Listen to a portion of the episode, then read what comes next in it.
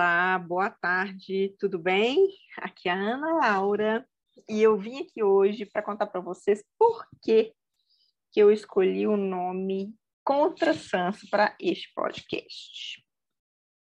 Então, vamos lá. É um jogo de palavras, Contra Sansa. Por quê?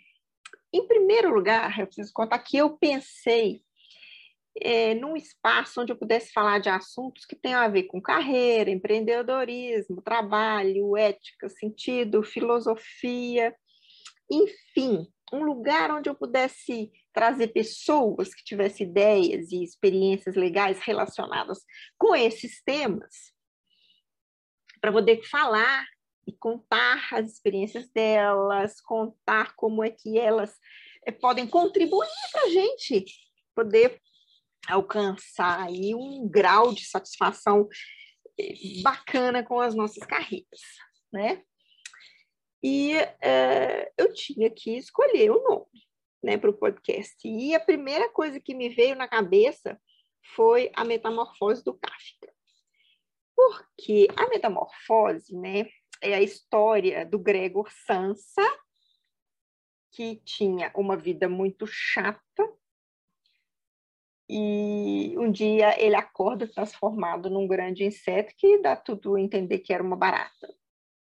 Era uma pessoa que vivia para trabalhar num lugar onde ele não gostava, em função de uma dívida de família, né? Então ele vivia uma vida assim completamente sem sentido, é, sem conexão com as coisas que ele pudesse querer de verdade para ele né, tinha uma relação com a família e com o trabalho totalmente passiva. Ele era valorizado pela família dele apenas pelo trabalho dele. Isso fica muito claro no livro. Eu não quero dar spoiler no livro, aliás, eu quero encorajar todo mundo a ler o livro porque é muito bacana.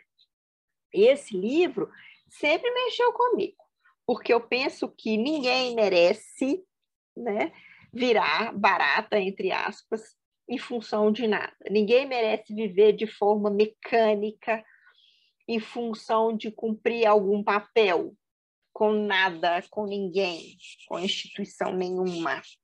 O livro foi escrito é na primeira metade do século XX, mas ele é muito atual, né? Porque, olha só, ainda hoje a gente tem que ligar, lidar né, com temas que tem a ver com relações familiares e relações de trabalho. Esses temas são eternos. Né? Eles sempre vão estar permeando a gente aí, as vidas da gente, as decisões da gente, né? a maneira com que a gente lida com eles, a gente vai ter que encarar sempre. Eu diria que o que diferencia hoje né, os dias atuais da primeira metade do século XX é algo assim que é muito é, forte, inclusive, é essa digitalização, né? O acesso que a gente tem às informações que acontece de uma forma assim miraculosa, milagrosa, o tempo inteiro a gente está sendo bombardeado por ideias, né? Por informações. E isso pode ser maravilhoso, é uma questão apenas de saber canalizar as ideias que realmente são bacanas e úteis para a gente para usar em nosso favor, né?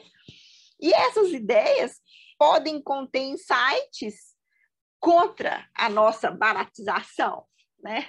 Contra é, o fato da gente poder virar barata, né? Da gente se ver aí investido numa atividade profissional que seja meramente para, é, digamos assim, pagar as contas.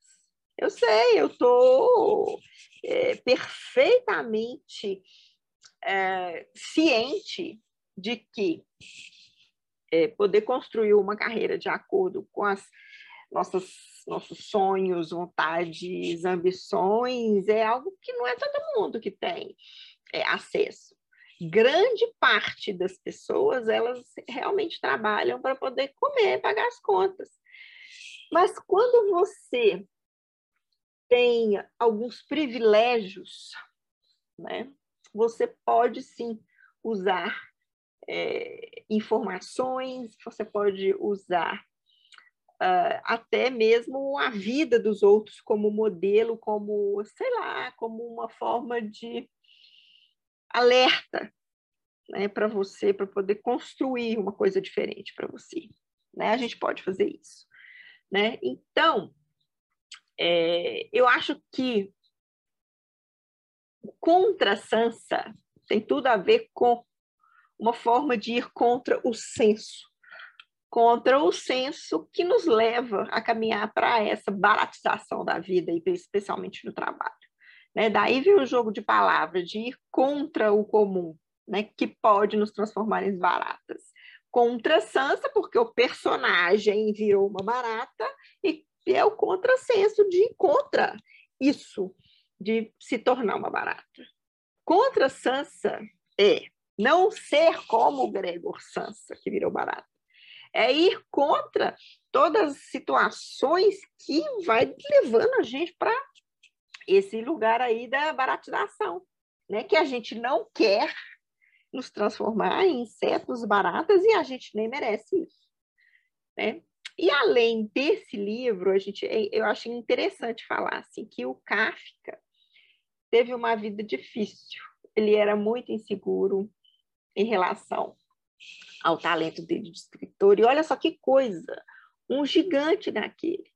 Né? Ele deixa isso bem claro é, em Carta ao Pai, que na verdade nem é, uma, é um livro, é uma carta que foi encontrada junto com os diários dele depois que ele morreu, uma carta de mais de 100 páginas, onde ele rasga o coração dele mesmo por fato de que ele não se sentia filho, que ele não se sentia validado pelo pai, não se sentia amado, né?